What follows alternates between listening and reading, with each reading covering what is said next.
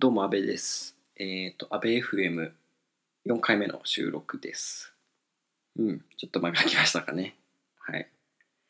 えっ、と、リビルドの話でもしようかなと思ったんですが、リビルドがもう、僕が聞いたのが結構前で、ちょっと内容を忘れてしまったので、えー割愛ということで、えーっと、リビルドで、なんかダブダブ、あれの話してたかな？リビルドだった？リビルドの最新の話だったかと思うんですけど、あの、Apple TV で、なんか WWDC が見れるよみたいな、いう話をしていて、なんか WW、あの、Apple TV のチャンネルのリストのが勝手に順番変わるのがうざいみたいな話をしてたんですけど、その時に、Apple TV で WWDC 見れるんだと思って、へえと思って。僕ん家に今 Apple TV あるんですけど僕あんまり活用してなくて結構あの埃をかぶってる状態なんですがちょっと久しぶりにつけましたね Apple TV を。そしたらありましたね WWDC 見ましたそれで。僕初めて WWDC を見ましたね。まあまあまあ面白かったですね。英語なんでまあ結構わかんないんですけど、まあ、実際になんか画面動かしてる映像とかつきながらなので、まあ、なんとなくはわかるなぐらいな感じで見てましたね。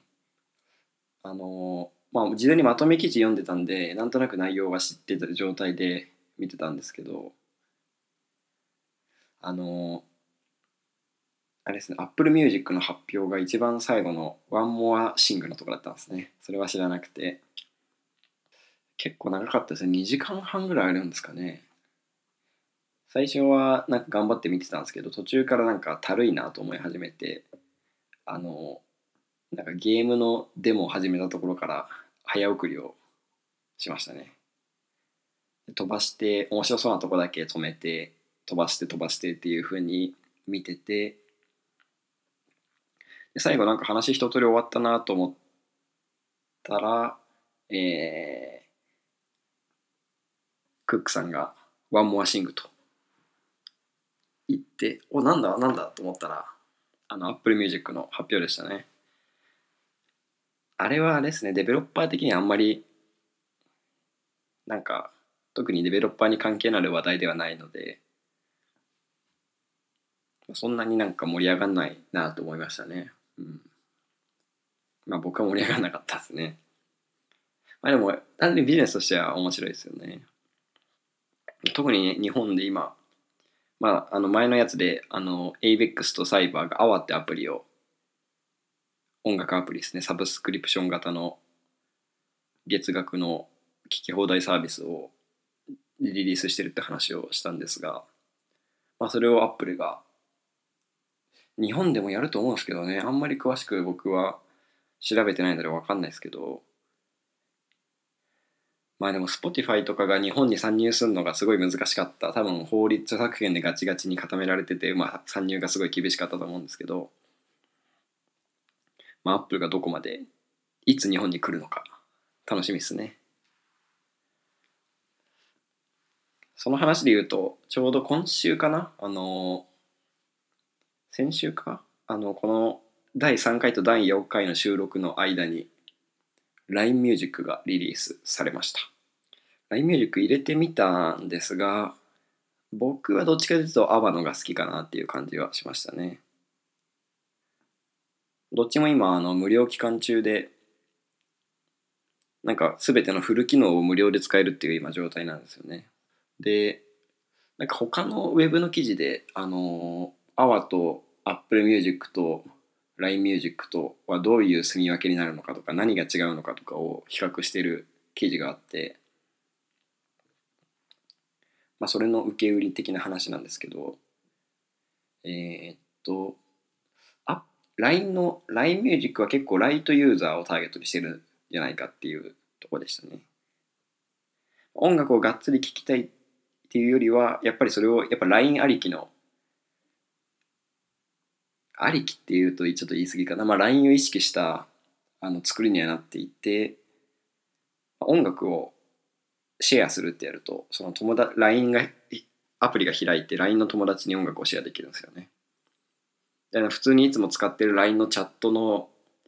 ところにあの音楽を再生するリンクが出てきてピッてタップするとそのチャットをしたまま音楽を流せるっていう感じですね、まあ、その機能は結構、まあ、LINE しかできないことなのでふむふむって感じでしたね。あんまり僕は使わないと思うんですけど多分うん使いそうなのはやっぱり学生とか10代とかがすげえ使うようなイメージがありますね。20代とか30代であのあんまり使うイメージは僕はしないんですけどうん。まあ、そういうスタンプとかに近くて自分の感情を表現する、まあ、手段の一つとして音楽を使うっていう、まあ、そういう使い方ができるのが LINE ミュージックの面白いところですね。まあ、その LINE にシェアできる共有できるっていうところがまあちょっと特殊なんですけどあとはそんなに普通の普通の音楽のサブスクリプションのサービスって感じですかね。結構僕もリリースされてすぐ触ってみたんですけどちょっと僕が合うのがいいなと思ったところはえっ、ー、とプレイリストですね。なんか何聞こうかなと思ってなんか特にこれが聞きたくてアーティスト名で探すとかそういうのを僕はしなくてなんとなく自分の好きな好きそうな曲がいっぱい入ってるプレイリストを再生したりとか、まあ、僕の使い方がまあそういう使い方だったのでえっ、ー、となんかいいプレイリストないかなと思って軽く探すんですが、まあ、探しやすさはどっちも一緒ぐらいだったかな。プレイリストの数がね、合わのが多いんですよ。まあ、その1点ですね。LINE は全然プレイリストがなくて、アワは多分、あの、ユーザーがプレイリスト自分で作って公開できるみたいな仕様があったやと思うんですけど、なんかちょっと日を明けてアプリ開くとプレイリスト増えてたりするんですよね。LINE の方はプレイリストが全然なくて、その時僕はアニソンを聴こうと思って、えー、ジャンルアニソンとかで探してたんですけど、そこまではね、結構すぐたどり着けたので、まあ、検索性とか別にそんな悪くないと思うんですけど、アニソンのプレイリストは LINE ミュージックは3つしかなくて、アワーは多分もう10個以上いっぱいありましたね。はい。あと音楽の、まあ、取り扱ってるコンコンテンツっていう言い方するとあれなんか 音楽やってる人が嫌がると思うんですけど。取り扱ってる音楽で言うとなんかそんなに差はないらしいですね。アワと LINE では。なんかねどっちもね微妙なんですよね。あのこれ聞きたいなと思思って入れると大体ないですね。別にこれ聞きたいなと思ってなかったけどあこれめっちゃ有名なやつじゃんみたいなはあったりしますね。うん、まあまあこれからどっちもラインナップは増えていくんだろうなっていう感じでまあ今後に期待ですね。まあとはいえあれですね僕は多分あの今の無料期間終わって有料サービスになったら使わないかな。ただそのサブスクリプションのサービスで音楽を聴くっていうのが僕初めてやったんですけど結構いいなと思いましたね。なんかあの昔聴いてたけど今聴いてない曲とかなんか結構好きだけど別に全然 CD 買ったりとか特別なんかできあの自分のミュージックのリストには入ってない曲とかが結構出会えるのでなんか知らない曲に出会うというよりは僕はその昔知ってる曲で全然聴かないけど結構好きな曲とかに出会えるのがすごい楽しくて。多分なんか20代ホイホイとか多分そういう系のプレイリストとかがあると結構僕はそういうのハマりそうですね。はい。というわけで何の話だっけ？まあ Apple Music の話か。で、えー、と次にちょっとナウい話をするとえっ、ー、と X コード6.3.2でえっ、ー、と Apple のあのアプリの申請をしようとすると X コードがクラッシュするっていうあの バグが今起きてるようでこれ僕もちょうどこの前引っかかったんですけどちょっとアプリの申請、まあ、仕事でアプリの申請をする時があってえーっとよし手元で OK じゃあ申請するかってなってあの X コードでプロダクトアーカイブってやってアーカイブしてで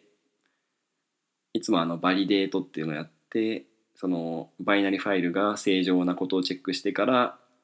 あの submit ってやって Apple にそのバイナリをアップロードするんですけど validate まではちゃんとできるんですけどその submit って言って押すと落ちるんですよね Xcode が。あれこれバイナリアップロードできないぞやばいぞってなってどうしようってなって。その時は、えーと、僕のすぐ近くの席の人にあの代わりにお願いしましたね。同じプロジェクトの人なので。で僕が最使ってたのが X コードの6.3.2の最新だったんですけどその人はえっ、と6.1が入ってたのかな。で6.1でやってみてもらったら無事バイナリのアップロードができてとりあえず OK でしたねその時は。ただ今後どうしようかなというのを思って困ったなと思ってたんですけどちょうどさっきあの聞いたの記事であの見つけましたね。X コードのそのバージョンでアプリをバイナリーアップロードしようとするとクラッシュする対応法みたいなのを、えー、と聞いたに記事上げてる人がいていやマジ助かるわって感じだったんですけど中身書いてあったのはあれでしたね。あのアップロードするときに、えーと、X コード以外の他のアプリを全部消しておくウィンドウを閉じておくと、えー、X コードがクラッシュしないらしいですね。うん。なんかめちゃくそなバグですね。と思いました。何の何いついつからこうなったんだろう。多分普通に6.3.2を使ってる時にクラッシュ前はしなかったはずなのでうん。なんか OS のアップデートかなんかでおかしくなったのか、まあ、バイナリーをアップロードする先のサーバー側でなんか予期せぬエラーを返してるせいでクライアントもクラッシュしてるとかそういう感じなんですかね。うん、もう早く治ってほしいですね。とりあえず解決策があるみたいなんで、一安心ですね。はい。で、えー、っと、あとはなんか、ポッドキャストの仕様的なところとか、今どうやって運用してるかってところをちょっと、えー、っと、更新があったのでお話ししようかなと思うんですが、えっと、僕のポッドキャストは第3回までは、えっと、3つのウェブサービスを連携して配信していました。えっと、GitHub に僕の、えっと、バイナリー、このラジオの、あれですね、MP3 ファイルのバイナリをアップロードして、で、えっと、タンブラーで、そのバイナあの URL を指定して、RSS を配信して、でその RSS をフィードバーナーで、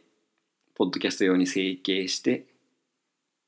その整形した XML を RSS を Apple に登録するという。でちょっとこの前問題が起きまして、この前の第3回のあのエピソードをアップロードしようとしたときに GitHub にアップロードできなくてエラーが出て、えー、50メガを超えるファイルはアップロードできませんって言われちゃってはいあの終わりましたね。やっぱ GitHub そういう使い方しちゃいけないっていうのもあったので、まあ、えー、これを機に GitHub はやめるかと思いまして、まあ、他にその、どこに音源ファイルをホストしようかなと思ったんですけど、まあ、素直に僕のもあの今借りてるサーバーに置きました。まあ、別にそのサーバー多分まだ容量全然余ってるのでまあいいかなと思って本当はなんか自分のやつ使わずになんかやりたいなと思ってたんですけどまあまあしょうがないですねその時に僕今ミドルマンをを使ってあの簡単なウェブサイトを作っていてそのウェブサイトの中にえっ、ー、と MP3 の音源を置いてるんですが、えっ、と、ミドルマンデプロイっていうプラグインを追加していて、それやると、えっ、と、今までだと GitHub のリポジトリ名とかを指定しておくと、簡単にその GitHub、あ、GH ページズにその静的なページをデプロイしてくれるっていうのがあって、それ使ってたんですけど、まあ、今回デプロイ先が GitHub じゃなくて自分のサーバーになったので、ちょっとそのデプロイの設定を書き換えなきゃなと思って、あの、プロジェクトの中の config.ruby を、 Middleman 用のコンフィグファイルですね、を開いて、あの、編集したんですけど、めっちゃ簡単に、あの、 deploy の向き先を変えることができて、いや、マジでよくできてるな、便利だなと思いましたね。まあ、やってることそんな難しくないですけどね、その、手元で middleman build ってやると、その静的な、あの、HTML ファイルとか CSS とかを全部バーって書き出してくれて、で、そのファイルを丸ごと R、R シンクでサーバーにアップロードするって感じですね。そんだけですね。まあ、やってることといえば。で、えー、っと、僕は、なんかドメインも、あの、取ったんですけど、えー、っと、無料で取れるサービスがあって、MyDNS なんたら。MyDNS ってのが、僕はなんかそのサービスの名前だと思ってるんですけど、なんか、なんだろう、そのドメインを管理する仕組みのこともなんか by DNS とか言ったりしますよね。あんまりちょっと僕よよく分かってないんですけど、なんかちょっとだからややこしい単語だと思うんですけど、MyDNS っていうウェブのサービスがあって、そこはなんかドメインをタダで作れるんですよね。で、ありがたくそれを使わせてもらってますね。なんかその、このドメインのサブドメインしかダメですよみたいな感じなんですけど、そのドメインがなんかいくつか候補があって、僕はなんかサクッとなんかウェブでなんか公開するときはよくそこでドメインを取りますね。ただなんで、はい、便利です。おすすめです。で、というわけで、あれですね、今僕のデータは、えっ、と、この音源データは自分のサーバーでホストしておりますという感じです。はい。で、えっ、ー、と、ポッドキャストの、なんかその時にちょっと思ったことで、ポッドキャストの仕様について簡単にちょっと共有しておこうかなと思ったんですけど、あの、音源は全部第1回からのファイルからそもそも GitHub にあったやつなんですけど、えっ、ー、と、タンブラーに登録してる URL を全部書き換えても大丈夫なのかなと思って、第1話のエピソードを、あの、最初は GitHub にホストしてあったのに、あの、ある時から別のサーバーにホストしてあるって、で、そのホストしてある URL が変わってるのが、その、大丈夫なのかなと思って、ポッドキャストの仕様的に。ちょっと心配だったんですけど、えっ、と、結論的には大丈夫でしたね。えっ、ー、と、第1回から今の第4回まで全部、えっ、ー、と、自分のサーバーにホストしてる、することになってるんですが、大丈夫でした。でついでに言うと、あの、各エピソードのあのタイトルとか簡単な description とかも、えっ、と、なんか後から上書きできますね、簡単に。僕だって今 Tumblr で RSS を作成あの生成しているのでその Tumblr の第 1, 第1回のエピソードとか第2回のエピソードのところを編集しちゃえば今実際にポッドキャストに配信されてるやつも変わりますね。なんで結構後からあのガンガン書き換えれちゃうのでしかも結構リアルタイムに変わってくれるのでまあリアルタイムじゃないけど、まあ、1時間もかからず変わってくれるのでなんかとりあえずあのとりあえずポッドキャストの配信だけ始めて後でなんかちゃんと整形しようってのはできますね。はい。これ良かったですね。僕がその結構とりあえず始めてみようみたいな。後で直せたら直直せるよねみたいな感じでポッドキャスト始めたので。はい。まあ直せてよかったです。あとはえー、っとそうですね。あのアニメの話でもしましょうかね。最近は僕はあの軽く現実逃避を兼ねてですねあのアニメをちょいちょい見てました。えー、っと話したかな前シュタインズゲートをえー、っと1ヶ月前ぐらいかなもうちょっと最近かもしれないですけどシュタインズゲートをあの一晩とかでバーって全部見ましたね。うん。それがまあすごい面白くて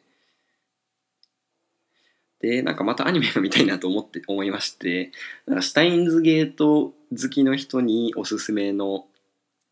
なんか似たようなとかそういうのが好きな人が楽しめるアプリなんかないアプリじゃねえアニメなんかないかなと思って、えー、探しておりまして。でえっ、と回るピングドラムを見ましたね。まあマジで今更感なんですけどまあ下着も今更だし僕は高校の頃にあのオタクに目覚めまして結構その時に僕が高校の頃は、えー、鈴宮春日とかえっ、ー、と尺眼のシャナとかゼロの使い魔とかですねちょうどあの釘宮舞踊が世界的に大流行したあの時期だったんですけど僕はですねえー、っと L 型の釘宮病でしたはい あの釘宮病って何かっていうとあの声優さん釘宮理恵っていう声優さんがいるんですけどまあその人のなんかあの虜になっちゃったハマっちゃったみたいな そういう感じですね。くぎゅうくぎゅうっていうあのキモい声を発したりするんですよ。釘宮病に感染すると非常に恐ろしい病気で。でまあ、感染経路がいくつかあって、えー、っとそれで L 型とか S 型とか言われますね。尺眼のシャナの、えーと、シャナっていうヒロインの子が経由で感染すると S 型で。僕はあのゼロの使い魔のルイズっていうキャラクター経由で感染したので L 型でした。はいそんな感じです。まあその頃よく見てたんですよね。でまあ最近あんまり見てなかったんですけど何がきっかけかな？なんかシュタインズゲートまあちょっとアニメ見たいなっていう気分になってシュタインズゲート見たらすごい面白くて今ちょっと久しぶりにアニメ熱がちょっとねえっ、ー、と湧いておりましてマールピングドラム見ましたね。結論まあ僕の感想まあ感想なんですけどまあまあ全然面白かったので、えー、興味ある人は見たらいいんじゃないかなと思うんですけどそんななんか人に勧めるほど面白いかなたわけではないですね僕の感覚的には。まあ会う人会わない人いるだろうかなって感じですかね。あのなんかなんで見ようかなと思ったのがえっ、ー、とウェブでその探しアニメ探してる時にあのオウム真理教の地下鉄サリン事件をテーマにしてるっていうのが書いてあって結構なんかそこに惹かれて見始めましたね。僕はあの宗教は特にやってない、まあ、いわゆる普通の日本の家でまあ普通に墓があって法事とかがあってまあ仏教と言われればまあ仏教ですよみたいなそういう感じなんですけど、うん、宗教には興味があって、まあ、オウム真理教、まあ、そんなに興味があるっつってもなんか頑張って勉強してるわけじゃないんですけど。オウム真理教ってあったなとかどういう宗教だったんだろうとか,、まあ、なんかテレビ見たりネットで記事見かけたら読んだりするかなぐらいなんですけどね。その地下鉄サリン事件をちょっとモチーフにしてるっていうのがあってでそのオウム真理教の加害者側の子供と被害者側の子供の視点でなんか話がされるみたいな感じだったんでなんかすごいテーマテーマ性のある作品だなと思って、まあ、僕がそっち系の話にネタに興味があったっていうのもあって見始めましたね。まあ、あんまりなんかそっちの色はまあ本当モチーフにはなってるんですけど特になんか宗教とかそのオウム真理教とか当時のああいうのを多分直接テーマにはしてなくて、まあ、形的にはあの事件を形にしてるんですけどまあ別にそんな深いとこまで突っ込んだ作品ではなくてまあテーマとしてはもうちょっと別のとこになんか愛愛とかそういう感じのがまあ本当のテーマだと思うんですけど。はい。まあ面白かったです。興味があれば見てみるといいんじゃないかなっていう感じですかね。